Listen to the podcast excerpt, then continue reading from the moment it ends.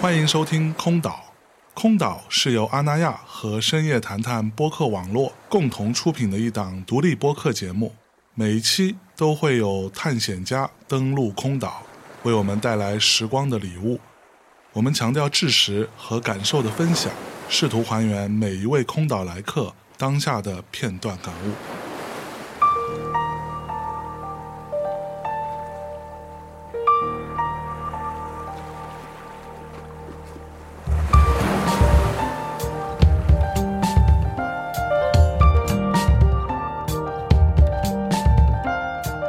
欢迎光临空岛，我是今天的说道人象征。那今天做客空岛的呢是王耀宇老师，来打个招 呼。 Hello，空岛的听众朋友们，大家好，我是王耀宇，大家都叫我茶。对，Charles 茶。对，啊，三正老师好。哎，你是什么身份啊？今天来到空岛，我是什么身份？我今天是一个来岛上玩的一个游客吧。游客。对， 那栋梁和你是啥关系啊？栋梁就是我一个呃意外出生的孩子吧。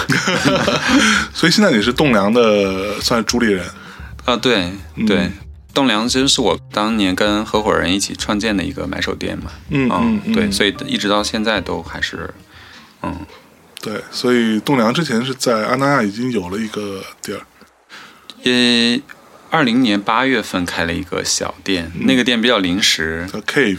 因为其实是本来在策划开那个栋梁的那个大的店，嗯然后聊着聊着，后来马总说我带你去看一个地儿，然后嗯嗯，刚好他说他们在就是重新设计规划那个水上中心那块儿。他们原来就觉得可能做的不是特别好，重嗯新做了，然后后来做了他们自己的一个童装店，还有什么酸奶，加上什么水上的一个东西。啊，啊他说这儿有一个空地儿，他说你要不要先用着？是然后我就看这么小，我说这挺简单的，就是感觉不用花心思，你知道吗？是，然后位置又特别好，就是人特别多嘛，嗯因为那个海边儿是人流量最大的地方。我对就说那其实如果开的话，就当对我们来说就是一个广告位也挺好的嗯嗯，啊。然后就是当一广能告位，能对，就是能够做一个能够代表栋梁形象的一个，虽然小，但是嗯它挺美的这么一个小空间。是，所以去年开了。嗯，然后现在正在设计跟装修的是，如果装修不延迟的话，五月份应该会开业的一个更大的一个店，那个店有四百多平米吧，哦，然后会放更多的品牌，嗯容纳更多的风格，包括也会做一些主题性的展览呀、艺术展呀这些东西嗯活动嗯。对，那那个店叫什么呢？那这就叫栋梁。就叫栋梁了。，对对对，嗯，因为之前想过起别的名字，然后你看那个小店叫 Cave 嘛，对因为它我们想用一个洞穴的概念，因为它本身就在沙滩上，包括我们室内设计也是做的，就是用很原始的，像那种风化的洞穴一样的那种柔和的线条，嗯嗯，加上窗户是用像一个就是那种岩石的岩洞一样，然后材料也选的是那种色彩跟质感，嗯，所以当时那个大点也想起一个另外一个名字，但是一直想不到一个非常合适的。然后后来觉得可能有很多人还不知道我们这个店铺的品牌，但是说我们我们就把这个品牌还是放在那儿，让更多人去了解。啊，嗯对啊，太好了，所以是值得期待一下的。希望别搞砸了吧。 那我们今天就跟茶聊一聊这个啊，他的前世今生啊。哈，嗯茶老师，你哪人来着？我是江苏徐州人，你是徐州人啊？对啊，嗯哦，咱俩是老乡哎。真的吗？对，我是连云港人 嘛， 哇，那真的那巧了。太近了。对啊呀、对对，你为什么你的口音听起来偶然会有一种东北的感觉？因为我大学是在东北念的，哦，是吗？对对对所以就被传染了。对， OK，有有，我在东北待了四年，所以是 东北话是一个特别有洗脑能力的，对对对对 对吧？对你跟东北人待可能一个小时之后，你就 你就满嘴变的东北北话话了。对，对，跟这个类似的是台湾话。哦对对，台湾话也有洗脑能力。 有有有，那你什么时候对于时尚开始感兴趣的呢？嗯，你要说就是衣服这事儿就特别简单，就是可嗯能小时候就很喜欢吧。我小时候很喜欢唱歌跳舞，就是这种文娱娱乐活动，所以那时候在学校嘛，我像我们小学、中学都会有那种学校组织的什么文娱的小社团，嗯，嗯然后我是非常活跃的那种分子， OK，所以就很爱打扮自己，因为可能是喜欢文娱的人，可能就很喜欢穿衣服，我感觉它是一个共通的东西，是然后就很爱买衣服。我记得我好像从小学四年级还是五年级，嗯那个时候我就已经自己买衣服了。我爸妈给我买的衣服我已经不穿了，那学校的校服现在更不爱穿，然后就是自己会去逛那些卖外贸的那些小街店呀、什么的，然后从里面搜一些特别古怪的衣服穿， ，OK，或者自己去买一些衣服自己回来改。嗯，就是还会自己改，对，就是觉得啊，好像买这件衣服好像不够酷，然后就给它乱改。所以从小时候可能就有这种兴趣吧。那那时候你哪来的零用钱可以供你去自己买衣服？反正我那时候是没有的， 对吧？因为我爸那个时候经常出差，嗯他可能一年大概有大半年都不在家。然后呢，他回来我就会跟他要钱，嗯嗯就就说是生活费哦哈，对，就会跟他要钱。嗯然后他可能会觉得他成天也不在家，可能嗯就是小孩儿跟他要点钱，他就会比较愿意给你。啊，也比然较后正常。对，然后自己也会找一些理由吧。啊，就是我今天要交什么费，学费啦，或者说我需要买一个什么东西啦，然后就会，比如说小时候你要学英语嘛，然后需嗯要买那个随身听，对，那时候都听磁带嘛，是，他说经常要买磁带，或者是关键是英语资料那么多了， 对，是，然后随身听可能就会，比如说多要个一百块钱，嗯就反正有这种自己会抠出来一点钱。 ，OK，那你是从什么时候会觉得哦，原来我自己对于时尚或者穿搭这件事情是有一定的自我主张了？是受什么影响吗？或者是受谁的一些启发呢？自我的主张，我好像小时候就对穿衣服比较有自己的主见。嗯我记得我上高中的时候，高中的时候更疯了，因为那个时候从高二开始已经基本上放弃学业了。对，就你说放弃就放弃，就是我从幼儿园到初三到高一的时候，成绩都是年级排前几的，嗯就是非常爱学习。嗯，然后从高二开始就不学习了，在一个最不该放弃学业的时候放弃了学业，所以最后只能去了东北念书。 本来 OK 所有人对你的期望都是觉得你能考北大清华的那个苗子，因为真的是小时候一直是年级排第一、第二的，就是我跟我姐姐，我们俩我们俩是同年级的，一起上学的，他她比我大一岁。多一点，然后是因为我妈很忙，她觉得你就姐姐晚上学一年，就跟我一起，所以从高中开始放弃学业，就开始敞开了玩儿。那时候然后都玩什么呢？每天都反正我上高中的时候打球，比嗯如说打篮球，然后跟篮球队的那些人成天在一起玩儿，嗯就是一帮最不爱学习的小孩儿。嗯，然后呢，平时出去就是去、呃网吧好吧，啊，对、哦你那时候不去网吧吗我？那时候也会去 了，也会去啊了。对，然后找各种理由逃课，或者是是晚自习不去上课，就跑去网吧去玩游戏啊什么的。嗯我觉得从那个时候，可能自己的那种反叛的意识比较强烈一些。嗯嗯，所以就是从穿衣服上也非常的叛逆。我记得我有一次上我们高中还做体操课，我不知道你们上不上体操早操，嗯，早操会做，就大家都在操场上去做操嘛。对，然后什么第多少操，什么广播体操什么的，对对对，我记得有一次我们校长跑过来。就正在做操呢，他跑过嗯来说：“你这衣服都是在哪儿买的？”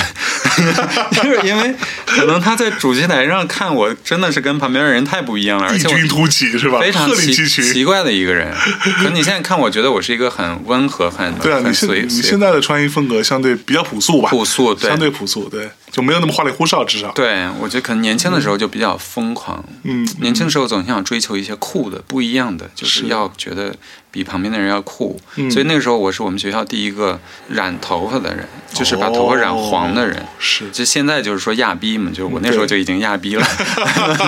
然后牛仔裤全是破洞，那时候剪刀的乱七八糟破洞都是自己剪的嘛，对，那时候因为其实不太好买到破洞，我们那个年代啊 是没有的。然后只能看，因为我小时候很喜欢看音乐杂志，然后现在有很多，我们那儿可能会买到一些那种日本音乐杂志的过刊，啊，就是我们那边的报刊亭，就是我们是县城的嘛。嗯然后我跟那个报刊亭老板特别好，因为我特别爱去他那儿买杂志，音乐类的杂志比较多。我小时候看《音乐大世界》，啊，就不知道你看不看啊？哦就这种可能太是偏流行了。对， 然后还有一些日本的，但已经记不住名字了，就是那种日本的过刊，韩国是的那种流行音乐的过刊，对然后去参考里面那些艺人歌手的那些造穿穿型搭，啊，然后给自己搞这些东对西，他们那个都还蛮夸张的，对，对， 很夸张。我那时候真的在学校，就是别人觉得 这这挺小奇孩儿怪的，然后 有一些奇怪坏小孩就会，呃别的年级的坏小孩就会来找我问说这衣服都在哪儿买的？我说自己弄的。然后那时候会往上喷漆，就是自己哦会往上喷那种漆啊，像像类似涂鸦这种东西对，就是喷白色的那种油漆。啊。我觉得那时候我还挺前卫的，是 后来才知道有 Magilla 这个牌子，但我那时候已经自己在做了。 我觉得这都是来自于小时候看的那些，主要都是杂志上吧，看到那些人，尤其是音乐人的那种穿衣服的，是，嗯，造型。嗯，因为我看到有一些说法说你当时是放弃了出国读书，对，当时是要出国干嘛？要读什么？本来本来是要想去英国去念戏剧的，哦，所以你是喜欢戏剧的，对我喜欢戏剧、嗯舞台剧，然后电影这就不用说了。嗯，但是我大学毕业之后来北京嘛，然后来北京待了一小段时间，就没有事情做。那个时候其实想去考什么中戏或者是北电啊，研究生。是，所以你上大学的时候是学什么专业的？我大学是学英文跟投资管理的，哦，英文是我自己选的，然后嗯投资管理是后来我爸让我，因为我小时候他是做生意的，他就希望我是将来能够做生意，嗯，所以他说光学英文又不够，他感觉就是英文只是一个工具嘛。是然后他说：“那你再选一个专业吧。”我上学的时候英文还挺好的，就是我学英文是那种可能从小喜欢听英文歌，啊，看那个欧美的电影啊什么对的，对所以英文可能还不错。但这个部分我跟你讲，就看你小时候听的是什么英文歌。嗯，比如说，我小的时候学英文的过程当中，其实听了很多黑人的东西，哦，听了很多 hip hop，所以以至于后来我的英文呢就比较黑人一点， 就用的词都很诡异，你知道 吗？就是我我记得很早那时候，我跟米娅刚在一起的时候，有时候我们会有一搭没一搭聊一些英文，她说：“嗯哎，你的英文怎么那么黑人？” 就会受这个影响。 嗯，对嗯 OK，所以你那个时候就准备要去英国学对。然后去英国也待了一小段时间，嗯然后在那边就是呃那时候刚出去的时候会特别的兴奋，然后成天就是在玩儿，然后也不知道自己该去哪个学校，因为身边其实没有这个方面的人会指导你应该怎么样去上课或者是去申请啊这些。嗯，反正后来这个事情也就不了了之了。嗯，就没去。对，就没去。嗯但是也是因为后来遇到第一个合伙人南朗嘛，南朗然后对他是做设计的，嗯，我其实跟设计一点关系没有。他是做什么事？平面还他以前就是服做平面的，装啊。嗯，平面跟室内。那个时候他也是在广告公司待了很久，他就嗯烦了，就想自己出来做一个工作室。我就觉得这个，反正平时就跟他那些学设计的朋友一起玩嘛，嗯嗯，觉得这帮人也挺有意思的。是就设计跟艺术不分家的嘛，我觉得对大家都脑洞挺大的。然后成天一块玩儿，然后后来南老师做一工作室，然后就找我跟另外一个女孩儿，然嗯后说我们一块儿做这个工作室吧。 就是东梁嘛，最早还不叫栋梁，最嗯早叫什么常做设计工作室。啊，常做对，嗯然后栋梁是后来开店才起的这个名儿，啊，以前还要开咖啡馆呢，咖啡馆名字叫海棠咖啡，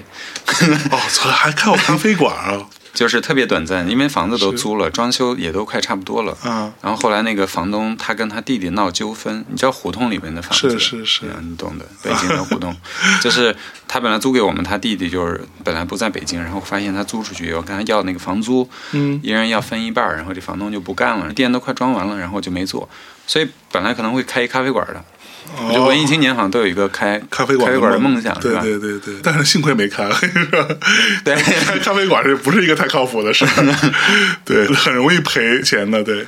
所以很奇嗯怪，后来就说不开咖啡馆了，那就租一个工作室做设计吧，帮别人接一些那种设计 case 啊那些东西的。我那可可能是做设计的话，你能干嘛呢？我主要负责就是出去拉活儿吧，啊，去接案子，一个商务可能可能我比较爱出去玩儿，是对，然后跟人比较能够沟通，因为南朗是一个非常内向的人，对，他就是非常内向，而且他觉得气场不太合的人，他是完全没有，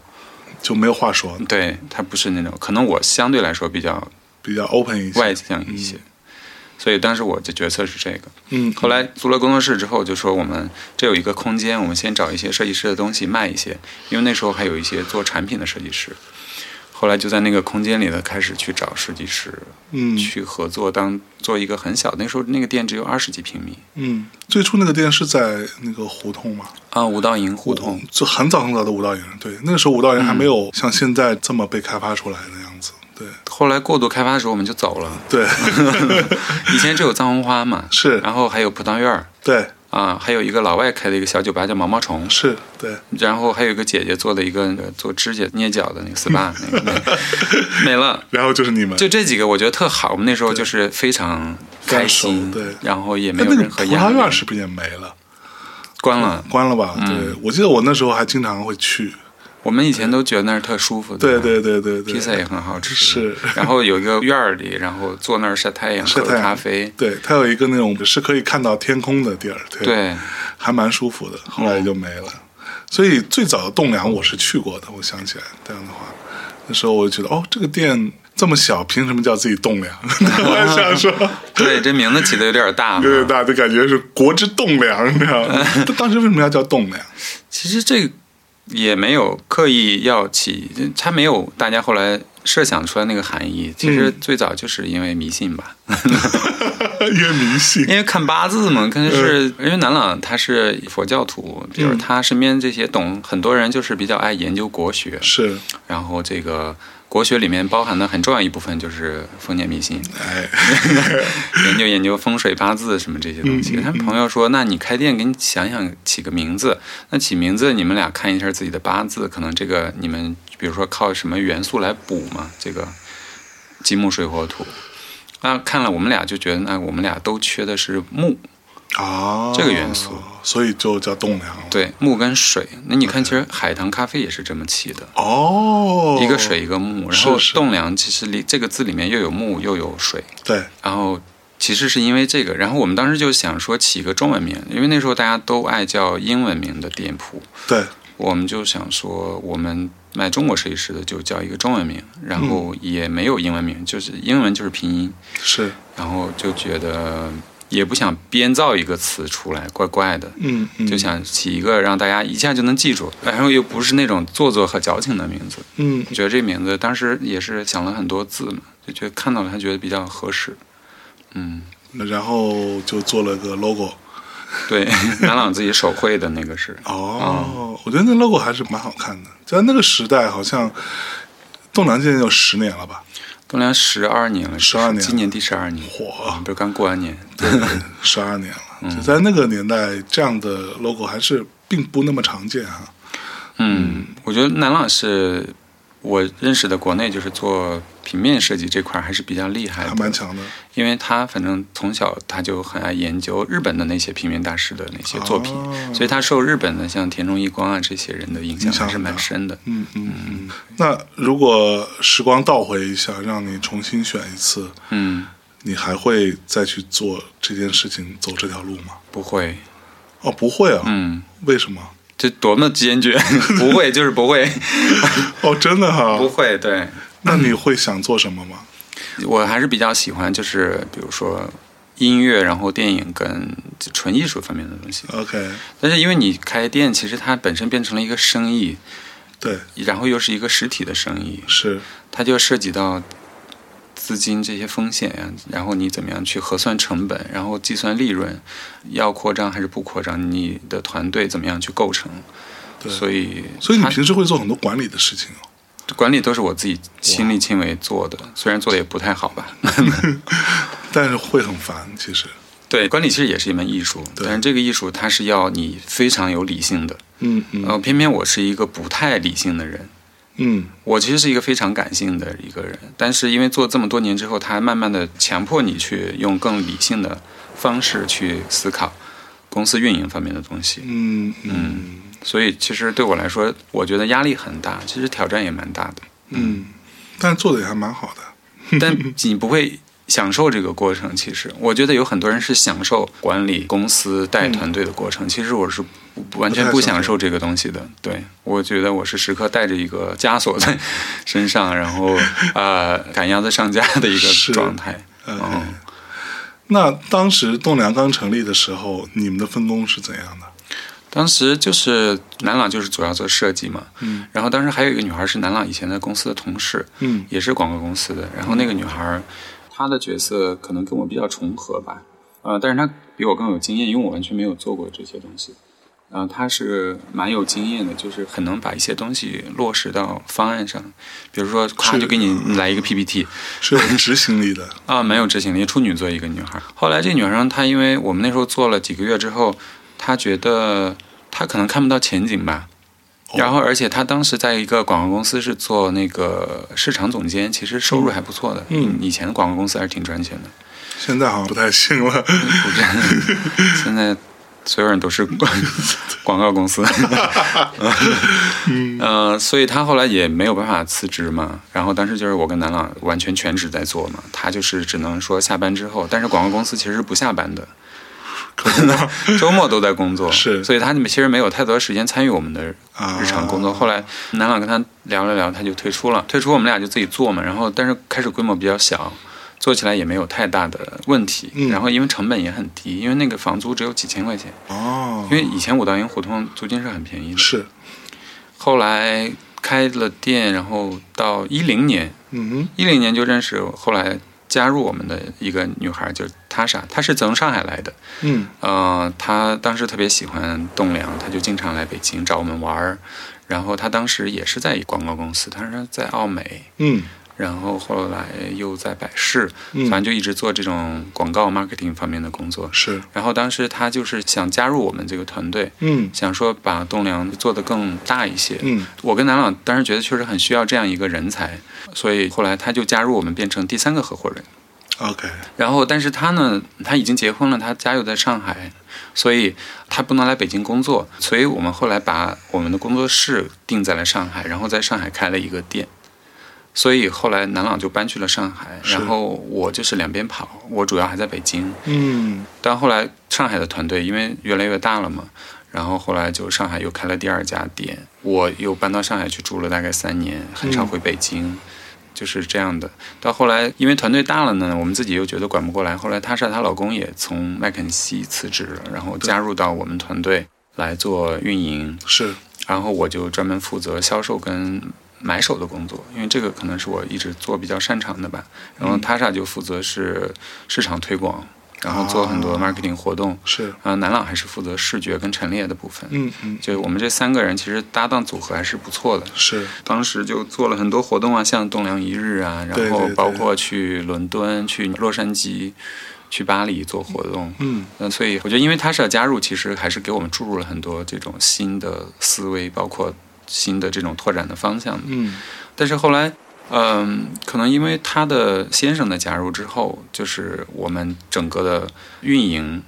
要进行调整。嗯然后在这个过程中呢，因为我是一直在做运营的，嗯，然后我的很多东西方法呢，都是来源于我的经验。对，然后他的方法其实来源于他之前在咨询公司的一些经验。嗯嗯那其实我们之间有很多很多的冲突，是，然后呢，冲突到最后就是很难化解，因 OK，为你的工作关系不是那么的纯粹，对吧是？比如说，那他们俩又是夫妻，嗯嗯大家又是朋友，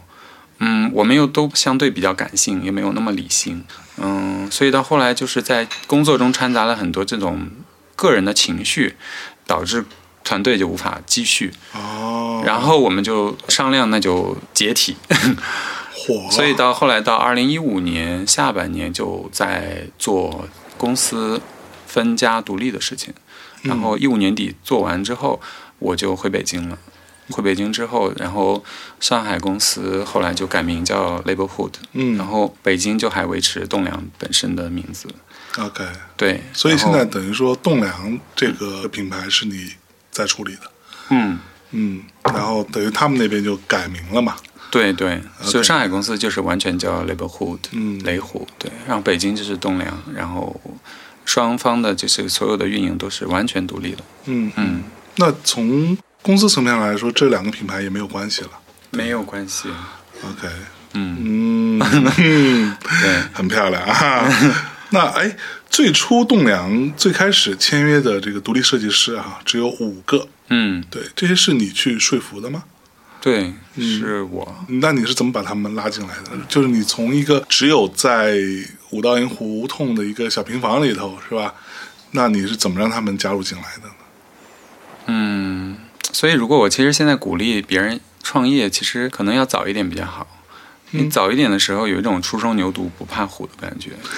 你有好多事情，你也不知道这个事情你做的会不会做对了，或者是会怎么样，但是你当时有那个直觉，有那个冲动，你就会去做这个事情。嗯你的顾虑没有那么多。但是我们当时其实做这个店铺的时候，虽然我们是完全没有做过时装生意的，嗯但是我们做了很多市场调查，嗯包括我之前在国外也会经常去像那些买手店嘛，所以还是对他们的模式还是做了很深入的研究，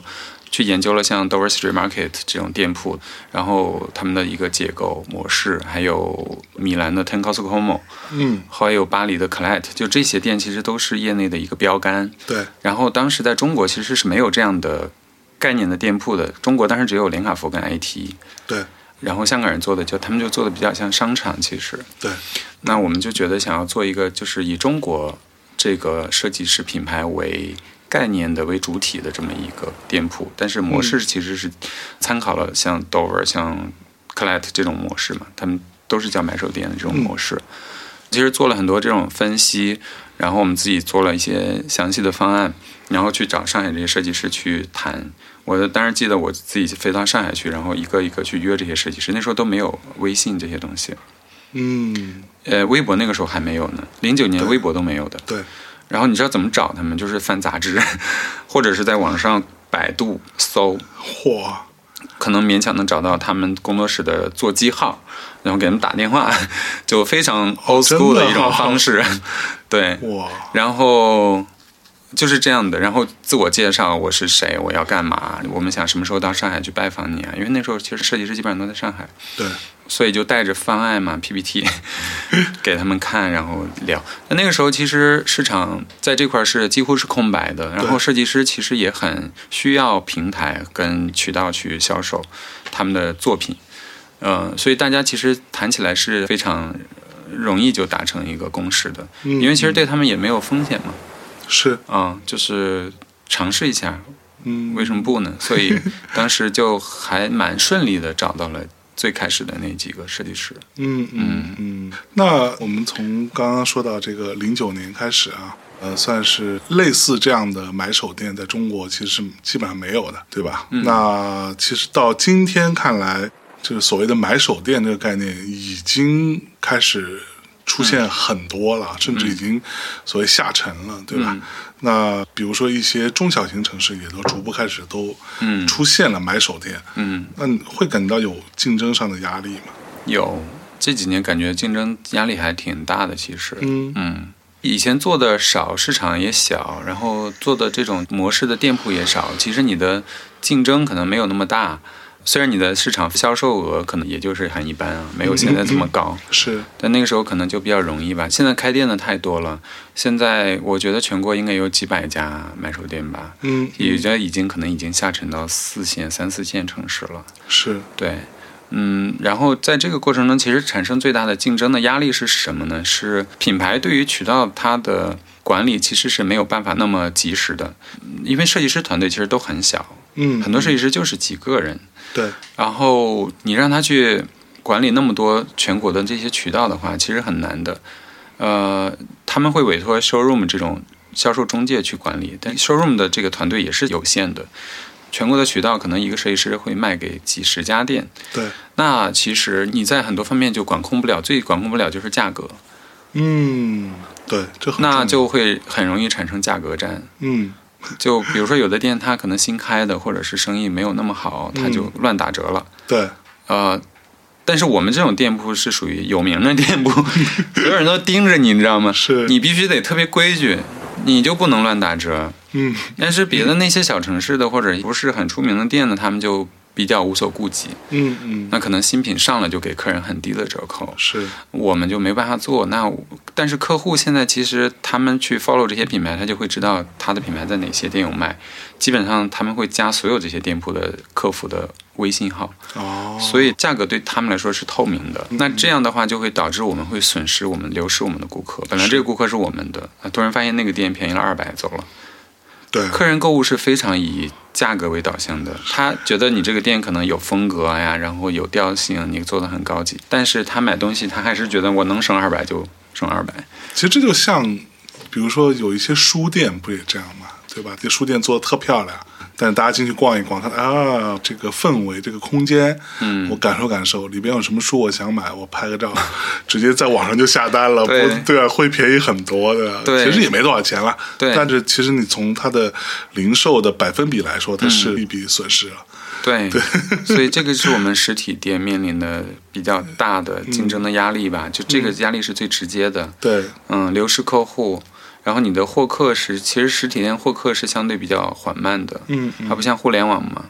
网店可能获客会更容易一些，是，没错所以，我们也是被迫去做线上开淘宝啊这些，嗯天猫、被迫去做，是被迫。我以前其实不太喜欢，我自己是不太网购的一个人，哦，是哈，嗯，对对，我是老年人嘛，嗯你 我是喜欢就是到店里去逛逛，然后然后可试能一我试，平时买东西也比较少，嗯但是年轻的顾客其实都是很爱网购的，嗯嗯，对，然后所以我们现在也在做线上的这个团队，嗯那说到这个互联网的事情啊，就是会有一种说法说，其实买手店啊，它的最重要的那个售卖点其实是所谓的稀缺性，或者说信息不对称，对吧？就是你可能相信了栋梁，然后它这里面会出现很多我之前在就是我自己的渠道里边看不到的一些服装、一些嗯设计师的一些作品，对吧？那我可能哎经常会来，但是随着互联网的发展呢，那可能这个信息不对称这件事情，一定程度上会被慢慢的抹平掉，对。对吧？嗯那这个事情对于你们来说，你们会去思考吗？就是会，那大家可以通过很多种渠道去知道嗯，新的设计师的一些作品啊、一些一些资讯啊、嗯嗯等等。这个东西就是有好有坏的，有利有弊的。就是一方面，信息的非常过度的发达，其实会把品牌或者是这种生活方式的东西带给更多的人，嗯，然后等于这个市场就是整体是在变好的，是，变大的。呃，坏的方面就是会导致于你的，就是像我刚才说的这些竞争，会很直接的给你产生对一些销售的压力。嗯我们也在思考，就是接下来的方向。但是实体店有一个，嗯，不能被网店取代的一个东西，就是它的体验感，以嗯及它与人之间产生的这种交流。嗯，嗯，所以我们还是非常注重店铺的体验，包括店铺的设计，然后销售、客服的这个培训，嗯这个方面是我们一直要加强的东西。然后另外一方面，我们会做更多自有产品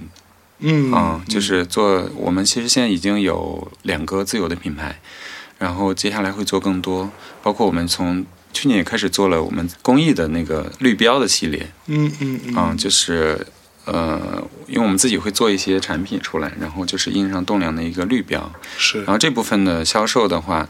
当然我请了很多很多朋友 KOL 啊、艺人啊去嗯帮我宣传这个东西，对，然后这部分的销售，我们会拿出百分之十的销售额来捐赠给一些公益跟慈善的机构嗯啊、就是会去帮助一些，比如说像环保的啊，或者是公益的一些机构，嗯嗯、或者一些像嫣然啊这种啊、啊就是可能我们觉得通过这样一种方式，会让自己觉得我做这个事情好像更有意义。你怎么就要给自己找价值了？找一些意义对，有的时候你单纯就觉得啊，我这每天在干嘛呢？成天就是在卖衣服嘛，就这个事儿。 嗯，所以就还是要给自己多增加一些价值和意义上面的东西吧。嗯嗯呃，我觉得这些东西可能也会让栋梁这个品牌它本身的精神的元素会区分于其他的店铺，嗯嗯嗯，所以嗯，我们之后会多做一些这样的东这样的事西情。嗯，嗯嗯对，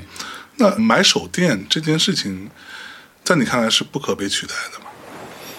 嗯，不一定，嗯，嗯，不一定。 是哈，嗯，我之前有一个前辈，他就说可能三到五年之后就没有买手店这个东西了。嗯，我一部分是同意的，但是不知道这个时间什么时候会来会。到来。对，嗯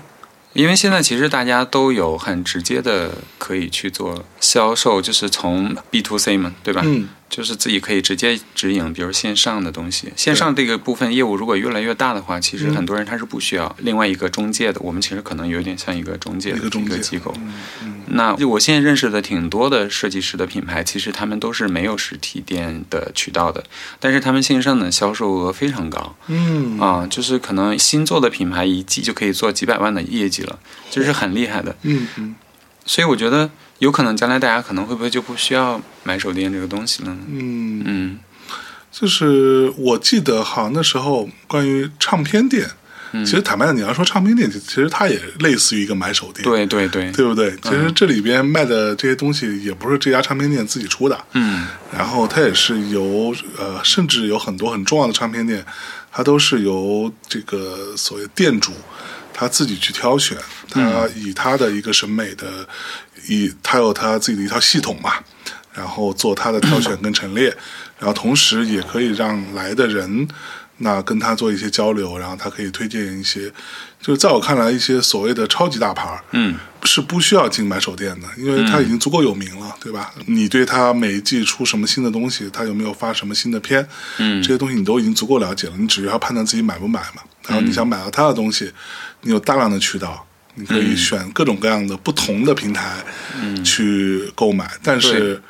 很重要的一点就是，你可能会在唱片店这种地方发现一些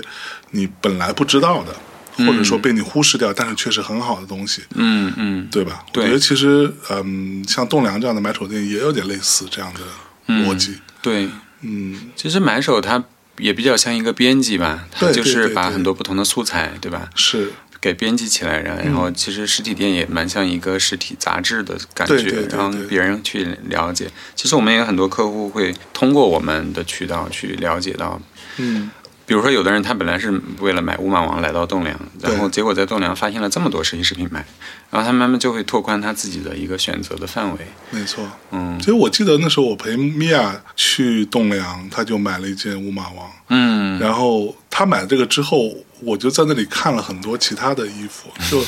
实话实说，就是栋梁的那些很多设计师都是我，因为我其实不太关注这个嘛，所以我都并不了解。但我看到、嗯哦，原来还有这样做衣服的， 就我会看到很多让我觉得很有趣的一些设计嗯的存在。我觉得这就是它的价值啊。对，那我是不是可以理解为栋梁也会逐渐的向类似于独立设计师的一个平台嗯，去做转型呢？对，我觉得这个我们反正线下的店，我们现在其实以前一直没有在铺设渠道，我们以前就是新城国际的一个店，对，然后一九年底开了五马王的专卖店，嗯，也是因为跟他合作很久了，十年了。是，其实从去年下半年，我嗯觉得我才感受到就是铺设渠道的这种必要性。哦我，以前是觉得不需要那么多渠道的，嗯，嗯，但是我现在是觉得是需要的， 因为这个东西就是大家有在抢地盘儿，你知道吗？对对对，你不开，别人就开了。是，就别人把你这个市场这个位置占了，对你就进不去了，那他这部分顾客你就失去了。嗯，嗯然后那如果是被一些好的人占了，你觉得还就是有点觉得啊、没问题，那可有一些被一些不太守游戏规则的人占了，就像我刚才说的一些乱打折的一些嗯嗯嗯不守规则的店铺，尤其现在其实资本很多资本会进入到这个行业里头，现在有很多线下的那种所谓的买手店，它其实是完全由资本催生出来的。呃啊，，那资本其实它对你的要求就是你要快速的扩张，对，然后快速的去占领市场份额。对至于这个当中每家店有没有赚钱，不是重点。对。对，那所以从他们的运营思路上来看，其实每个店的，比如说风格能做成什么样，他们不是特别 care，他们就是要看数据啊、那我就是要追求我的数据要最大化，那他们就会花很多的钱去做这些数据，然后去引流，或者是通过。这种打折的方式，嗯抢占市场的份额，其实他们的存在会对我们这种小规模的店铺会产生比较大的影响。嗯，那我觉得可能，那我们就是在自己能力的范围之内，还是尽量的去多在一些优质的渠道铺设店铺吧。是，嗯，嗯，对，这样可能让自己的这个抗风险的能力可以更强一些。嗯，其实包括在阿那亚开店也是，因为阿那亚其实有半年其实是没有生意的，就是冬天我嗯们是不营业的，是因为太冷了嘛。对，嗯，哦就去的人也没有那么多吧，冬天。对，我们的员工也待不住，然嗯后也真的是太冷了，也没有什么游客去，除非他有活动的时候才是会，周末的时候有人去。对，那其实，在阿那亚开店对我们来说的意义，其实就是在阿那亚这样一个大的、充满着这种风格与品味的平台上面去，做一个展示。对，让自己有一个窗口，嗯去让更多人去知道。我们是谁，嗯然后在做什么。其实阿那亚对我们来说是这样一个很重要的一个形象宣传的一个意义。嗯嗯。嗯那现在栋梁在北京和阿那亚都有，嗯，在其他地方呢，深圳，深圳也有。对对对，嗯深圳湾一号那边，啊我们在深圳的店叫安格，就是嗯另外起了一个名字。 ，OK，但是明年应该会在深圳万象城或者是中州再开两到三家。是。嗯那说到深圳啊，嗯之前是有跟深圳时装周做合作，嗯，对吧？那跟深圳时装周的合作，你会感受到深圳的这种所谓的时尚消费者们跟北京、上海有什么不同吗？嗯，北京、上海其实是已经在时尚产业上是已经是非常的发达了，嗯就是这些消费者他的消费的眼界其实是跟国际是非常接轨的。嗯呃，深圳对我们来说是一个比较新的市场，然后这些消费者他可能他们还在从买这种奢侈品大牌，然后向设计师品牌进行转化的一个比较起步的一个阶段嗯嗯，啊、所以我觉得深圳未来的前景还是会特别好。是。嗯，所以我们就想在这个时机去在深圳做更多的拓展。嗯，嗯，其实我个人是觉得深圳是一个非常年轻的城市，对，就它的年轻人非常多，嗯，走在路上啊，或者你在哪里都能感受到大把的年轻人他会嗯出来，他会想要去跟这个社会啊，或者说更多地去展示自己。对对对，对，就这个其实跟北京、上海还是有一些不同的。深圳真的是很有活力，我自己对去了几次，我特别喜欢深圳。我觉得是一个非常有活力而且很务实的一个城市。嗯嗯嗯、就是包括深圳整个的这个城市的规划都特别好。嗯，嗯，就是政府也很扶持像这些创意企业的生存，是就是给我们很多的这种呃政府的优惠的条件跟政策，去帮助你发展。我觉得这个是特别好，包括像他们的人才引进，这个也很厉害的，嗯就是嗯人才只要落户啊，对然后给你很好的补助啊，是这些，来了就是深圳人， 对是吧？ 对，创业补贴什么的是。然后现在我觉得北京其实是年轻人才外流的严重的，嗯，我起码我觉得从我们这个行业来说，设计师都跑了，对，然后是相关产业的人也都跑了，嗯，嗯，越来越多都去到上海，对然后或者杭州啊，成都，成对吧？杭杭州对州、深圳，这种地方越来越多。对，嗯，就我周围有很多朋友逐渐的离开了北京。嗯，其实你要说北京在某个部分，比如在音乐行业这个部分，其实是到目前为止至少是不可取代的、嗯一个中心中的中心。嗯但是即便如此，也有很多音乐人也逐步的离开了北京。 嗯，跑上海、杭州，，对，就跑到一些更，就是至少说所谓的生活条件更舒适的舒地方适嗯的地方，对，或者去了一些那种生活成本更低的地方，嗯，是，让自己的生活过得好一点。对对 对哎对，挺无奈的。是，所以我们也在做，就是其他城市的布局，就是北京是我们的发源地吧。但对是北京这块儿，我觉得市场我们就是可能维持我们最近会做的就是这几个店，之后就是不太会拓展，也没有地方可以拓展了。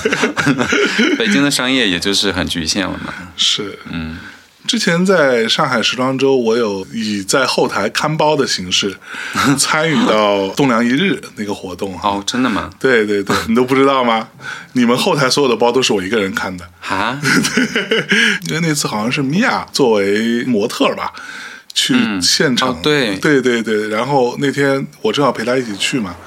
完了南朗还是谁就跟我说，正好你你没什么事，你在后边看 看包。我说行得了，我就在后边一直在看包。嗯对，所以整个秀我也没有看到，但是我觉得还蛮有趣，看到大家走来走去，不停的换衣服什么 的。对，那之前也在深圳做了这个栋梁 runway，对吧？其实今年是第一次做，对，今年嗯四月份，四月份做的。嗯。那在深圳做栋梁 runway 跟在上海的这个栋梁一日，嗯，会有什么不同呢？其实它的形式上没有太多不同，嗯只是深圳这边的话，因为深圳是一个在服装行业是产业链非常成熟的一个地方，嗯然后它比如像深圳有大量的这种工厂、代工厂、加工厂，然后面料的这个供应商，嗯嗯嗯，还有就是深圳有很强的这种商业地产的，像华润啊，像这个华侨城，还有什么中州这些项目。嗯所以，其实深圳时装协会是希望能够做一个这种产业的联动，嗯嗯它不光只是扶持设计师在深圳去做秀这一个简单的事情，嗯它这只是一个契机或者一个点，但其实它更希望链接的是让更多的年轻的设计师品牌能够落户到深圳，然后他们政府把所有的这些链条给你连接起来，然后同时给你政策和资金上的扶持，然后去让更多的品牌能够成为深圳品牌，然后在深圳去发展壮大，它能够代表深圳一个时装产业的一个整个的一个发展。嗯，因为深圳已经有非常成熟的这些商业大女装或者是男装品牌都已经很多了，嗯那他们是希望能够做更多的事情，让新锐的这些设计师的力量能够去到深圳去发展吧。嗯，对，这对他们从大的产业的角度来讲，其实是一个新的增长点。嗯那他们给的政策也特别好，包括像如果是注册在深圳的这个本地的设计师品牌，如果你申请到了这个国外四大时装周的官方日程的走秀，你会拿到非常丰厚的，可能就是接近百万的这种火走秀的补贴。哦，这个是没有任何一个城市在给你是可以 offer 这样的做到条件的，是是，对是？吧？我觉得深圳市政府在这方面的魄力跟远见是让我觉得非常佩服的。嗯，那我们就是希望自己能够在这样一个很有行动力，然后又很务实的这样的一个嗯呃城市吧，去把栋梁的这个平台做成熟，然后也可以借机去孵化更多的设计师品牌。嗯嗯。嗯，那栋梁本身的这个选品，包括它的店铺的陈列的调性，以及它的 branding 这个部分，会对于你们的顾客有一定的筛选吗？嗯，会会的，嗯这个筛选是故意而为之的。嗯，对，我就其实觉得每个买手店都在筛选顾客吧，嗯嗯，当然是你首先从店铺风格嘛，你就会有一些你自己不想要的风格， 对对，那这部分的人群就可能就会筛掉。嗯因为你做一个编辑的这个工作呀、所以就是需要从产品的品牌选择跟店铺的风格是首先要 match 的，要合拍的。嗯然后你所每个店铺应该有自己的定位，包括我们自己的店铺。其实像新城国际的店铺跟三里屯的店，或者将来安娜的店，其实它的定位都是不一样的。嗯像新城国际的店铺，它的定位就会更加成熟，然后非常强调质感，然后风格是以那种就是我们一直在强调 timeless，嗯，就是它不会过时是的一种时尚风格，呃，去做这个店铺的一个基调。所以包括我们从设计跟装修上都会做的更冷静，然后采用很多像木头以及老家具的这种陈列方式，嗯嗯去让这个店铺形成一种冷静的，然后可以超越时间存在的一种状态。嗯那三里屯的店铺定位的就会更年轻，所以从设计上来说，就会采用一些比较前卫的元素，像一些金属啊，还有一些灯光这些是啊、然后店铺的风格也会，品牌选择会更年轻、更时尚、时髦一些。嗯嗯然后阿那亚那个店就会做的会更概念一些。嗯嗯，然后它也是以活动跟展览为主的，是嗯，所以每个店铺是有自己的不同的这个任务的，嗯嗯。嗯其实像阿那亚，我觉得他可能有的朋友去过啊，或者说有的人就还没去过，只是听说过。那因为可能各种演出啊，或者一些文艺活动，嗯对吧？一些比如说身在北京的一些朋友们，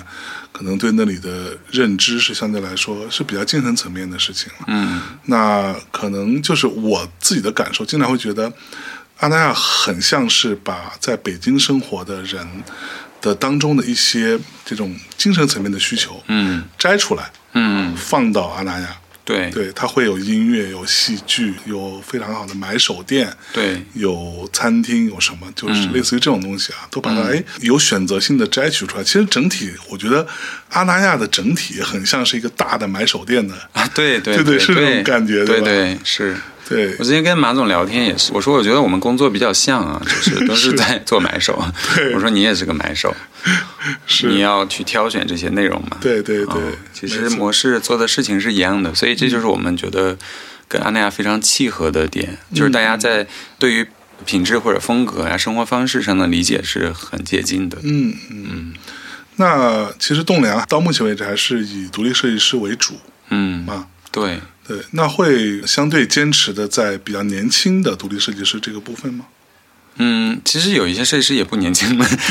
像乌满王就不是很年轻的设计师了， 是是是对，这种已经出道十几年的。对对对，然后像 Le Mac 这个设计师，当然是法国的嘛，嗯他本身以前就是爱马仕的设计总监，就对是他们也都有很多的人生的阅历了。嗯呃，但是我觉得其实做时装行业，它本身是一个一直在更新的，然后已经成熟的、成名的这些设计师，然后他会给新的设计师很多的灵感。嗯，我觉得现在有很多设计师，他是受到以前辈设计师的很多的影影响，响所以他是有一个就是这种叫什么传承的关系， 传承的关系对过程，所以我们也是嗯希望在栋梁的店铺中不以年龄做区分，嗯嗯而只以风格来做划分。是嗯，嗯对，那栋梁从创始至今哈，其实最初就很坚持关于中国的本土的设计师的一些展示也好、扶持也好，对吧？那这十来年，从你个人的角度看啊，你会觉得中国本土的设计有没有形成自己的风格呢？或者说，他们有没有一个大致的统一的某一种特点？就随便讲啊，就举例子，比如说我们提到，比如说日本的独立设计，或者说嗯、呃法国啊或者什么之类的哈，它都有它自己大概的一个型儿。那就是中国的这种独立设计师，你觉得有形成这个部分吗？我觉得没有。还没有嗯，我觉得也很难形成。其实，哦，为什么嗯呢？我觉得我自己分析的是，我觉得这个时装行业的话，嗯时装设计它其实就是一个创意行业，然后在一个大的市场里面，其实市场需求太多元了，会催生出很多各种不同的风格和设计风格和元素。嗯呃，它很难像日本，我觉得你看像日本，包括法国，你就只讲巴黎就好了。法国嗯其实其他地方是没有 fashion 这个东西的。 对， 它东西只发生在巴黎，是你去法国其他地方大家都 很土，李阳什么的， 对？吧？ 是，啊、然后呃呃，意大利像欧洲这些小国家，北欧，嗯北欧有自己的设计语言的啊、嗯嗯然后日本也有。我觉得其实一个地区的它的设计语言会形成一个风格，其实主要是因为这个地区小。哦它比较容易去形成一个风格，一个地区太大了，它就很难去形成一个风格。嗯，有道理，嗯，包括美国，它也没有风格的，是。对吧？但是美国在你们这个时尚行业看来不是很土嘛？对呀， 对呀、 就中国也很土 啊。中国的大众其实是，有时候我觉得我们做 fashion 这个行业，其实有一点就是小圈层的自娱自乐。嗯，就是其实很多时候我们在做的东西，或者说我们希望去推进的东西，其实跟大众是没有关系的。嗯嗯，其实大部分人不关心你在做什么东西。比如像我有很多同学，他不在这个行业里面的，是，他根本就不关心 fashion，他就关心房价、关心物价、关心股票、对，关心他的孩子在哪个学校怎么对着有，没有学区房？嗯对，然后关心比如说养生啊、健康这些东西。对， fashion 是他们最不关心的部分。是，比如我们公司的财务大嗯姐，就是、 她，其实是我的那个我高中同学的老婆。 OK，他们夫妻的生活方式，以及我那帮同学的生活方式，他们跟时装是完全切割，就是完全没有任何关系的。嗯，他们平时穿衣服非常的呃简单，基本上就是优衣库跟耐克就可以完全满足了。 对 OK，我开店这么多年，他们从来不会来我们店消费。就是你知道，其实我觉得我们做这个行业，其实跟大部分人没有那么多的关系。是，所以，那你从风格上来说，中国我觉得很难去形成一个特定的中国风格的东西。嗯嗯嗯，嗯，没错，就是从现代设计来讲，是如果你要是讲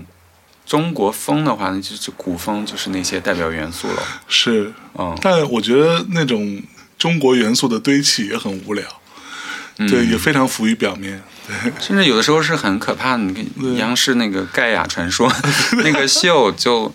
哇哦，就是已经很惊人了。很惊人你说了。你说它能够代表中国风格吗？嗯肯定不可以的。 是，对你现在说任何一个设计师能代表中国风格吗？不行。嗯但如果你说日本有没有设计师能够代表日本风格，你首先就会想到川久保玲跟山本耀司，对，然后以及他们影响了下一代的设计师，嗯，其实都在他那个框架里面的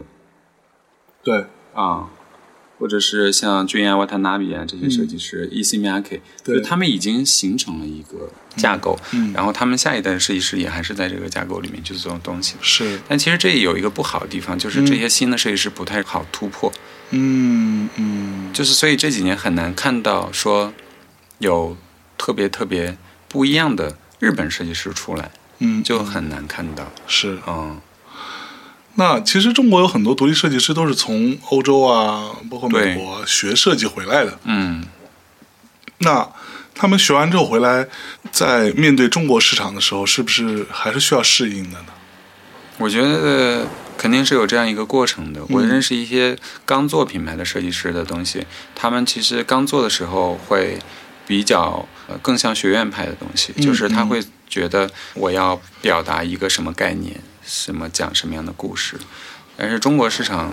呃，真正你要是把它当成一个品牌生意来做的话，嗯其实你要考虑到这个市场能不能接受你的东西。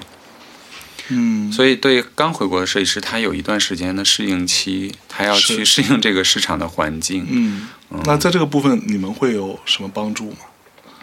我们就是会给他们建议，就是嗯从他的产品，我们最多的就是从产品的角度出发，去帮他看他整个的系列这个商品属性的强不强。嗯，比如说他们可能很多设计师从院校刚毕业的时候，他很注重就是创意，对，但是我们从销售角度要去给他意见和反馈，嗯，就告诉你你的商品的组合应该满足哪些哪些哪些元素，啊，就是我消费者才愿意真的花钱去去买买你嘛东西，而不对是只是觉得哇你的设计很酷，嗯，嗯、像摆在美术馆里或者是 对，是，嗯嗯，那会感觉，就我听到不止一个人跟我这样子抱怨啊，说、嗯中国的独立设计师的东西太贵了。那你嗯从你的感觉是这样吗？我觉得是分的。其实这几年，我觉得现在这种还是比较少了。现在大家的价格都下调了蛮多的。我觉得，得是因为以前是因为什么？以前前几年确实有这个原因。嗯前几年我觉得是因为市场它本身没有那么饱和，嗯，嗯但是现在因为设计师的竞争也很激烈，是，你看每年有大量的从国外回来的设计师嗯创业做品牌，然后这些设计师呢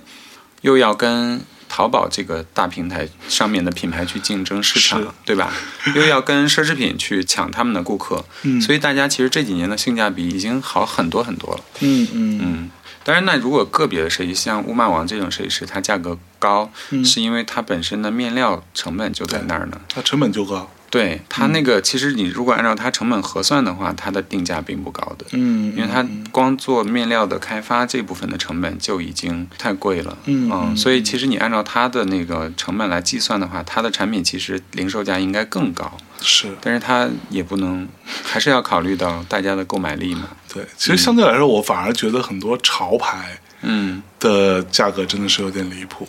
对呀、你觉 得巴伦西亚嘎不贵吗？它就是一件 T 啊，或者一个上面印一个字，对，就是是啊，我可以说那个 T 的材质好啊，但是又能怎样呢？那个东西，嗯、对，对啊对就包括什么很多我们就不点名啊，一些潮牌，真的就是他那件帽衫也没有什么特别，它就是对啊印了一个 logo、对或者印了某一句话，对然后就让你觉得哦可以卖两千三千块，这样嗯，其实它对啊，那个成本真的是低的，对，对所以这个大家是消费观念的吧？如果对大家觉得可能大牌会有一些附加值的东西，对， 说到底还是一种身份， 对身份的一个， 对就跟你去标榜自己喜欢听什么是一样的嘛。嗯， 对。对那哎，很多独立设计师的一些服装单品啊，其实是被所谓的网红，嗯或者说某个明星或者什么，他们穿了之后被带红的嘛。嗯那所谓的这种爆款啊，但是我们也经常会听到这种说法，说时尚啊这个事情，它的稀缺性是很重要的。嗯，对，它不能烂大街，对吧？那当某一件单品被所谓的网红或者潮流带红了之后，嗯，你觉得它本身会贬值吗？这个要看嗯怎么说呢？我们举个例子吧，嗯就比如说像马吉拉的鞋子，对那个塔比分趾鞋，嗯它本来其实穿的人很少的，现在可能因为很多网红在穿，然后这个鞋就已经变成了街鞋，对，就是很多很多人都在穿，是，嗯，这个我是甚至刷抖音都能刷到好多对嗯这这种莫名其妙的人在穿这种鞋子，对，对这，是但可能并不是那个牌子的，啊，对，但是很也多这显然是一样的，假的是吧？ 对对对仿对，的，对啊，所以这个东西我就看你怎么看了。我不会因为这个东西就而去觉得这个品牌贬值了，或者说这件单品贬值了，我还是很喜欢这个东西。嗯因为我是真的很喜欢它的设计本身，而且它真的非常舒服，所以我有不同形式的那个 Tabi 的鞋子，我大概有四五双。哦是哈，对，因为我真的很喜欢，而且我本身是马吉拉这个品牌的忠实的粉丝， ，OK， 从我小时候改破洞牛仔裤攀白漆的时候，对， 所以找到了我们之间的对微妙的嗯这种连接强强 连接，对，所以这个我觉得分人看了。我嗯觉得如果你是真的认可这个品牌价值的消费者，我觉得这部分是冷静的客户，嗯他不会因为别的网红穿而去消灭他对于这个品牌的一个忠诚度，或者嗯说对他的这种爱、热情。那如果是你只是追随潮流来买这个东西的话，你肯定嗯会、有的时候这个潮流的东西太多了，你会觉得哦烂大街了，我不想再穿了。对，那这部分的客户群，我会觉得他自己并没有那么强的自我的一个分辨能力，嗯他是被潮流影响而来的一个顾客。是，那对于这部分人来，他可能会觉得，嗯，这个东西太火了，我就不爱它了。嗯对， OK，那我看到很多独立设计师的作品都很很有个性，但是这当中也会有一些它是有很还蛮强的实用性的啊。就是在这里又不得不提我们家米娅老师是吧？她买的很多的衣服其实是还蛮好穿的，嗯，对，虽然买的时候觉得稍微有点怪 哈，但是其实你放在现实场景当中也没有那么夸张。嗯，对，其实还蛮好穿的。那、嗯呃，但是呢，会有很多所谓时尚人士啊，比如说甭管多贵的衣服买来了，只能穿三次。哦那这件事情跟环保之间。包括栋梁所提倡的 timeless，嗯，这之间难道没有冲突吗有冲突的。我觉得我们是两种价值观的人， ？OK，啊、所以你不是这样的人，我不是，我衣服的利用率非常的高。嗯，比如说，我买 Prada 的黑的外套，我会穿好几年，一直在穿。哦，然后像这条，我身上这牛仔裤，这是法国一个设计师的，他因为我喜欢它的版型，是然后这个裤子我几乎一年四季都在穿，嚯，所以我觉得我比较更推崇的一种对于时尚的态度，其实是你去尽量让这件衣服能够陪你的时间更久一些，嗯然后你能够反复的去穿它，是嗯，其实这个你从一个角度，其实你等于是在做了环保，然后你让这个东西变得更可持续了。嗯但其实像某一种。嗯，那个时装精，我觉我觉得那种人，我们都管他叫时装精就好了。是时装精是需要时装这个外壳不断的给他创造新的场景跟角色的，是，他是需要角色，他每次出去都有一个角色，嗯嗯所以他们的对于服装的需求就会像你刚才说的，他就会非常的频繁。嗯，他一直要买东西，一直要对买，一直要买。对，是但是我我我自己比较欣赏，被包括像我还会买很多 vintage 的衣服，嗯像早期的像马吉拉或者优级的一些东西，是我看到喜欢我都会买，然后买回来就还是会反复的穿。我推崇的是比较，就是你真的去喜欢这件衣服的。它跟你自己是有非常强烈的连接的。你觉得你穿上这个衣服，你有很强的自我认知，以及找到了一种安全感。然是后，它就是你的衣服，嗯嗯它不是为了出现在某一个场合啊而借来的道具。是嗯，所以我觉得这是两种对于时时装的嗯看价值的价值观。对，那我觉得我更推崇的是后一种，包括像我们合作的像五马王、冷麦和呀嗯、龟地啊这些牌子，他们都是非常强调产品本身的质感的，嗯因为一定是好的这个质量的东西才能陪你更久。然后另外就是他们的风格上不会做特别夸张，以及刻意去博取眼球的东西，而是他们对于品牌、对于设计上的理解，都更多放在了他们品牌日常传递出来的一些生活方式跟理念，嗯包括像 l 麦和他们一直在做这种东西方文化的结合的东西。嗯是然后他们的走秀的东西传递的都是一种非常呃舒适的、缓慢的这种生活的理念。像乌玛的，它传递的是非常诗意的，对然后让你进入到一种非常浪漫的一种生活环境里面去。所以我觉得这个是不同的人真的 对于 fashion 的理解都是不一非常样不一样。我自己完全不是一个时装精，我自己喜欢的都是一些比较简单的东西，然后但是材质质感比较好，嗯，嗯然后又是在设计上有一些细节，是，嗯，嗯，对，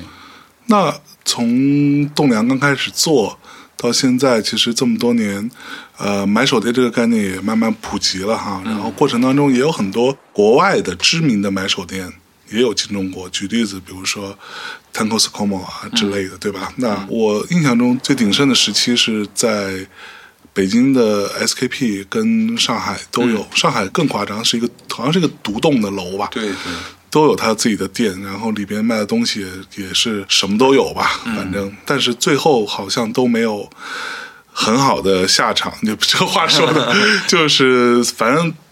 到了到了都是草草收场的一个结局。嗯啊，该退也就退了，该离开就离开了。嗯，那你觉得他们这种国外的所谓先进的这种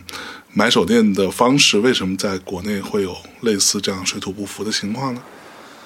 我觉得像 Ten Cos Como 他们在中国的当时也是因为他们有一个中国的投资机构，嗯其实就是中国的一个服装集团，啊，我觉得像买手店这个东西，其实它是需要具备比较强烈的个人色彩的一个东西。嗯嗯，但如果你只是把它当成一个纯商业的东西来运作的话，它就丧失了这部分的东西。嗯嗯嗯、比如说像我觉得大部分买手店，比如说我去欧洲，啊、你看像巴黎那个已经关门的 Colette，嗯，它也只有一家店，它已经诞生了，它关店的时候是二十五周年还是多少？三十是。它非常酷哎，它为什么会关呢？我也很好奇。嗯，我觉得还蛮酷的这个行为。对就可能像我有一天可能也会 突然把东梁关掉，干别的去 了，就是很酷的。他也从来不扩张，他就开了那么多年，他就是一直有个店。是，然后这个是呃主理人，所有事情都是亲力亲为的。嗯嗯所以我们去巴黎去逛那个店的话，经常会遇到那个 Sara，嗯然后还有那个他的呃那个女儿，就是他们本人都会在店里，嗯然后以及欧洲有很多这种已经经营了好几十年的买手店，嗯其实那个老板已经就是都很老了，嗯嗯，头发都白了，对然后他们自己每季要去巴黎的 showroom 去订货，嗯，然后有的人甚至不会用智能手机跟相机，他们是用非常传统的方式，是手绘。比如说你这件衣服模特穿在身上了，他用手绘把这件衣服的那个 structure 给它手绘下来，嗯然后回去去做订单。他依靠这个来记住这件衣服是谁。我们就是直接拿手机跟 iPad 拍照嘛，或者哦对是视频。是，他们还是用非常传统的方式。就我是特别佩服这些人，就是这些人是我心目中真正的买手。嗯，就是他们是真的爱这个品牌，或者是呃爱他们自己所做的这个事业。然后他们都已经到七八十岁了，他们还亲自去参与这个整个运营过程中所有的细节，他们还在店铺中亲自去跟客人去聊天。嗯，所以这种店铺它会有一种非常强烈的个人风格，它会很有人情味儿。嗯有很多的这种人与人之间的交流，比如像我去奥地利的一个买手店，非常酷，整个嗯是一个老的建筑，整个很酷。然后那个主理人已经六七十岁了，嗯，他现在已经是他的二代在接手了。是，所以像你刚才提到 k e n s c o m 这种，它是由一个商业集团投资嗯合资的一个东西， OK，然后他本身这个 Coscomo 的创始人 Kala，他本身又不是老来中国的，他一年可能就来个两次做个活动，哦，嗯，所以那整个店铺的这个运营啊，或者是管理日常的东西的话，嗯他其实并不会参与，是，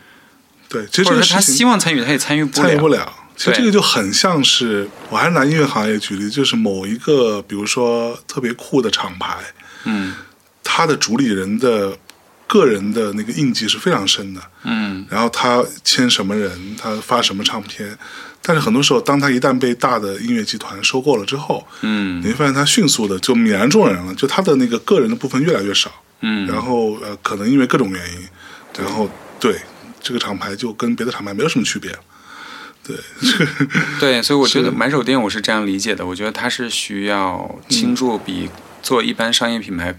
多太多的心思，你真的要花时间跟你的情感在里面的，然后你才能够让这个东西它是一个活的，然后有生机勃勃的一个东西。嗯嗯，然后包括你看，像川久保玲也是嗯，她自己的店，她每天看销售报表的，嚯，你能想象他已经七十多岁了，他嗯每天要看销售报表，嗯，他要看每个楼层、每个品牌卖了多少。哦，就是我觉得这是真正的主理人就是在做的事情。嗯你如果缺少了这个核心的话，你只是一个商业空间，嗯那你的可代替性就太强了。如果说像看 Costco 它进口的这些东西又本身就很贵，你要加很多的关税，对吧？那你的这些客户，他可以从代购手上以很便宜的价格买到这个东西对，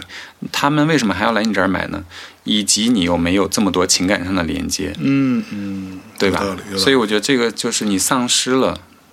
买手店最核心的那个定义了。对，我觉得，得买手店最核心的就是买手的他个人的风格以及嗯，他的情感。是。嗯那我们经常会在各种地方，今天已经被说烂了一个词，叫做 lifestyle，生活方嗯式。生活方式在你看来是一个成立的事情吗？还是它是一个伪概念？生活方式是一个不需要讨论的概念，我觉得嗯它就像空气跟水一样。嗯，嗯，生活方式，所有的人的生活都有自己的方式，是，对， 对，就是任何人都有自己的生活方式。一个乞丐他也有自己的生活方式，嗯对对吧？一个开卡车司机他有是一种生活方式，嗯嗯。所以那生活方对式呀没有高下嘛？我觉得生活方式就是像你在讨论，呃，品味这个东西有没有高下，嗯，音乐有没有优和劣之分，这个东西每个人的观点都是见仁见智的。是。嗯，当然，我认为是有的。 音乐当然有高下， 对，要不然它干嘛呢？ 对吧？对呀、那是对电影啊，是不是有高下的？是就是生活方式嘛，就是一样的啦。每个人有自己的见解。嗯嗯哦嗯，对，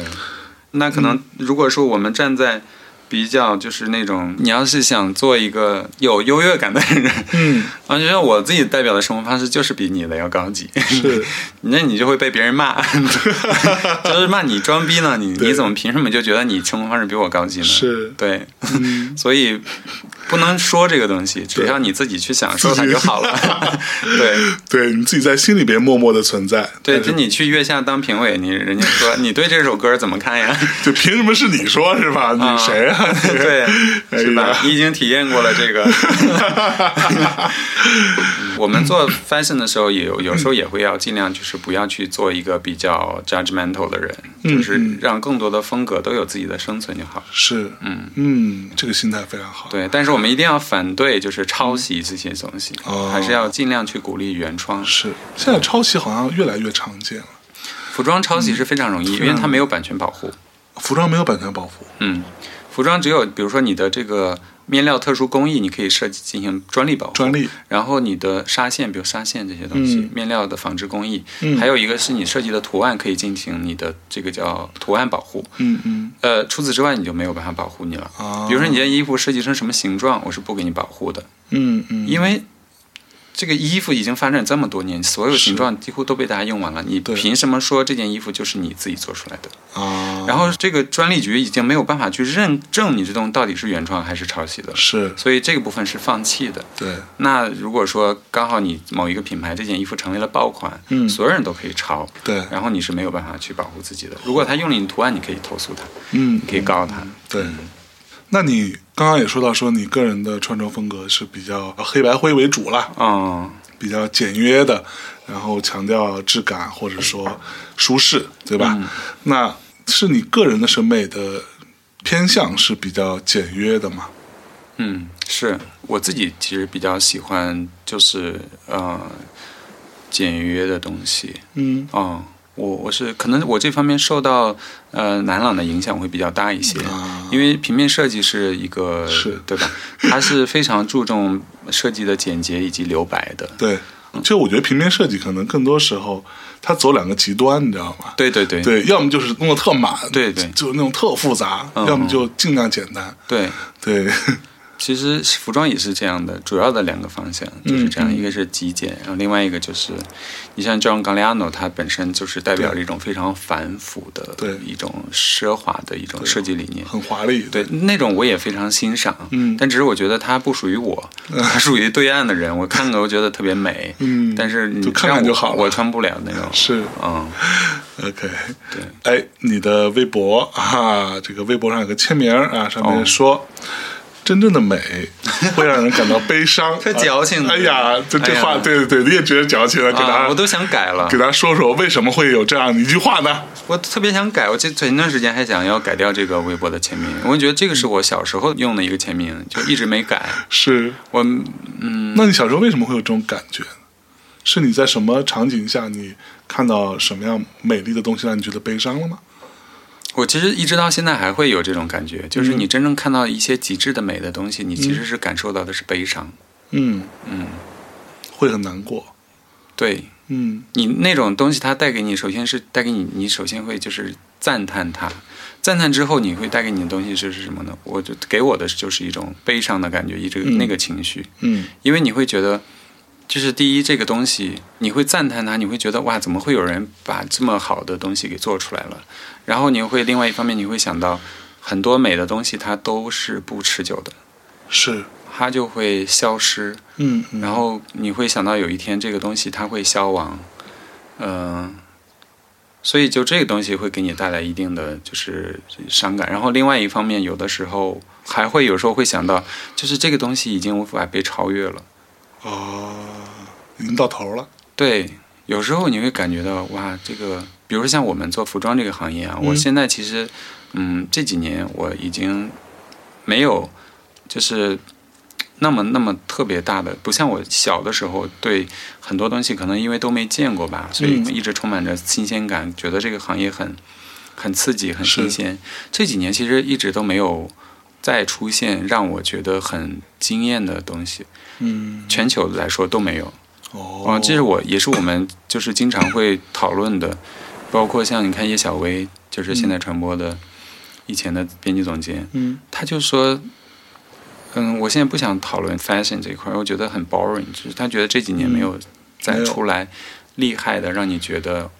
好棒啊，好这个人真的好厉害，嗯嗯。这种设计师几乎都没有。那没有的原因是真的是因为没有，还是说因为年纪大了，见的世面多了，没有那么惊喜？我觉得是真的没有。 我是一个很包容的人，是就是我嗯对很多风格都很包容，但我觉得是真的没有。就是这几年你看红的牌子，你看像维特蒙，可能嗯嗯巴黎世家，嗯还有就是去 LV 做设计的 Virgil，嗯，其实你觉得他们有做出新的东西来吗？我觉得没有，是他们是把以前人别人做过的东西重新编辑了一下，嗯然后以一个新的营销方式，对，然后让新的一个 generation 的人知道了，然后这些人他其实不知道，这些新的小孩儿他已经不知道这个东西以前都被别人做过了。嗯你现在看很多品牌，它的来源、它的灵感还都是从 Magilla 的 archive 里面去挖掘它的是 piece，然后再拿回来再来挪用。不像 Magilla 当年它的出现是一个，就像一个惊天的大雷一样，它嗯对是咵这个劈到你，让你觉得怎么还可以这样做衣服，对吧？你看，其实像包括以前的川久保玲啊、优吉啊，对他们都会带给你这种震撼。对，这几年没有，这几年大家东西都太商业了，嗯嗯大家都感觉都学会了怎么样去卖钱，嗯，怎么样去做生意，是？然后怎么样去包装自己的产品。嗯，然后你这个东西本身并不具备这个故事，但是它可以找人来把这个故事给它加上去，嗯然后去卖这个故事。是当然，现在的消费者也比较，呃，就是对这种方式也很买单，就是他觉得哦，你这个东西的形式我很喜欢，那我就接受了你的商品。但是其实你光光从设计的角度来说，我觉得这几年是没有那种觉得让人觉得真的特别厉害的东西出来的。嗯，我感觉其实，在九十年代的时候，那一批的设计师已经把。我感觉已经把服装设计这个东西已经都做完了，就是已经做到尽头了。是。嗯，其实我觉得不光是时装行业，就是很多其他行业也一样，是？吗？音乐行业也一样。嗯你说，就别说这几，我觉得这十年嗯，音乐行业有什么新的东西出来吗？在我看来都没有。没有，嗯就所谓的呃什么时髦潮流的东西，那比如说近些年流行的什么这种什么蒸汽波什么，那都是很老的东西，对呀吧？然后或者说。在流行什么一些听起来啊，现在很年轻的小朋友觉得很酷的，其实那是 disco，嗯对啊，其实是那个只不过在那个基础上做了一些小变化，嗯让它可能更适合当下的人去接受。嗯但其实并没有真的那种创新，就像当年摇滚乐出来的那种创新，就嗯像当年 techno 出来的那种，你觉得哇，原来还可以这么做音乐，，对，所以这种东西是没有了。嗯对，大家都在做一些过往已经做过的东西，是吧？我觉对得好像是这样的耶。对，我觉得好像就是整个人类的那种创意层面的文明的东西，对好像在在下滑，七八九十年代那个年代已经已，经我感觉用完在了千禧年之前已经都对对都对，全都已经出现了，而且都已经做到了极致，是对吧？对，而且我们这个年代也没有那些敢去做一些很奇怪东西的大师出现了，就大家可能更多的就是啊，那我就做一些，要么就是自己听着还挺开心的，要嗯么就是啊，什么能挣钱，嗯，什么能红，对我就做什么，对对，我觉得现在是这个年代是消费主义的年代，对，嗯，所以大家也都蛮会赚钱的， 就是。设计师的原创性现在也是经常被大家讨论，就是你的原创性到底有多少？嗯嗯，就是经常会发现哦，你做的东西好像都是在挪用、借鉴了很多对不同的设计师的原来的东西，是，嗯，嗯，所以从这方面是让人会感到伤 感的吧。嗯到今年栋梁已经十二年了哈。那作为一个你曾经说过的需要永远陪伴和用心照顾的孩子，嗯啊，那对于这个孩子，对于他将来你有什么期许吗？对他的期许可能就是对我人生下半场的期许吧， 是，就你现在你这个人跟栋梁已经融为一体紧密地融了。为一体了嘛？对，啊、我觉得我现在会更，嗯、怎么说呢？我以前我觉得就是自己对于情怀或者是对于一些精神层面的追求是特别，呃，就是更多了。嗯但是现在可能就会，嗯，到了这个年纪可能会变得更务实，嗯更踏实。我可能这几年就会希望能够把栋梁这个呃店铺多开一些，然后我们自有的品牌再多做一些。其实嗯是嗯希望能够去呃不要去浪费自己这么多年的一个积累吧，无论是对于这个行业的积累，或者是一些人脉上面的资源上面的一些积累。嗯，经验验上的积累。我是觉得能够把自己之前过去十多年的这些经验呀，包括资源，然后能够希望从今年它作为一个第二个起点，去，嗯、把它真正的变成一个比较成熟的，嗯然后比较有一点规模的这种商业的，机构，嗯，嗯对，还是希望能够去做成一个真正的一种商业的公司这种吧，嗯。还在努力当 中，他成为一个真正的商业公司，对，要给自己找很多事情做。对嗯，因为我觉得有时候你是被推着往前走的，有的时候不是你想这样往前走的，是但是市场的环境在推着你往前走。如果你嗯不变得更强大，你就会被踢掉，你就会被是取代。嗯嗯，除非你真的就是想离开这个行业了，我已经对这个东西没有任何的热情，嗯嗯，我完全已经准备转行了。嗯那不然的话，你就应该把它做好做大，就是变成了你的一个责任，是对吧？嗯就像你没可错能本来做广播电台是一个兴趣，对但是你真的要把它做好，你就要有团队，是它就是逼迫着你要去把它当成一个公司，一 个这种来运营，对吧？今天坐在这里的两个人都是被推着往前走的两个 人。对， OK，那如果真的有一天你就不做栋梁了，嗯，那你会去做什么吗？没有特别仔细的想过哎，我自己比较喜欢。呃，以前的状态就是那个时候还没有工作，不是很忙的那种状态。嗯嗯就是还是比较有多的时间去看书，嗯然后看电影跟写作的状态。嗯嗯我小时候有一个理想，就是能够成为一个作家，因为我小时候特别喜欢看书，也很喜欢写东西。什么方面的作家？什么类型的作家、什么类，就是写小说或者故事吧，嗯啊？就是写这种，是嗯。然后我如果是将来就是如果说我比如说财富自由了，或者是退休了，嗯我就希望自己能够重新在那种频率的生活方式里面去生活，它在一个更自我的频率里面去生活，而嗯不是需要像现在这样去面对那么多人，去要逼自己做那么多事情。嗯嗯嗯，我觉得那个是应该是回归到自己真正想要的生活的本质。嗯，嗯好的，对那差不多。嗯，感谢 Charles 查谢谢今天来空岛做客。那我们这期空岛就先到这里。啊、我们下期再见。那最后，呃，Charles 给我们推荐一首歌，结束这期节目，跟大家说再见，拜拜。再见，嗯拜拜谢谢拜拜岛主。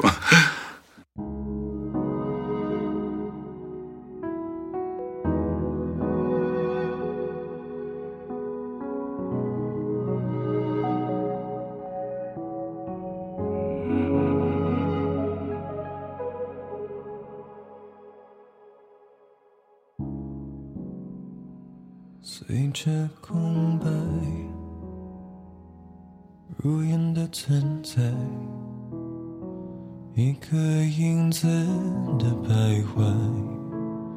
I'm only human if I cry，再顽固的眼也会化成细雨，滋润顽固的心。是你的错吻，捧在你的手中，是我的执着。我在寻求什么？带我流浪，走出寂寞，永不回头。把我深深的埋在你的沙漠，陷入你的绿洲。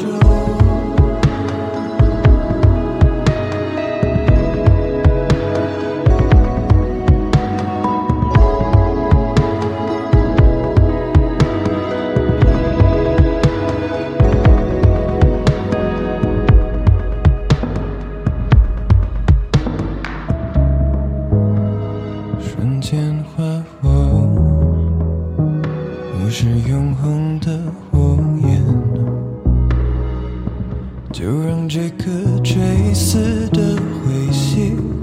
落入你的银河，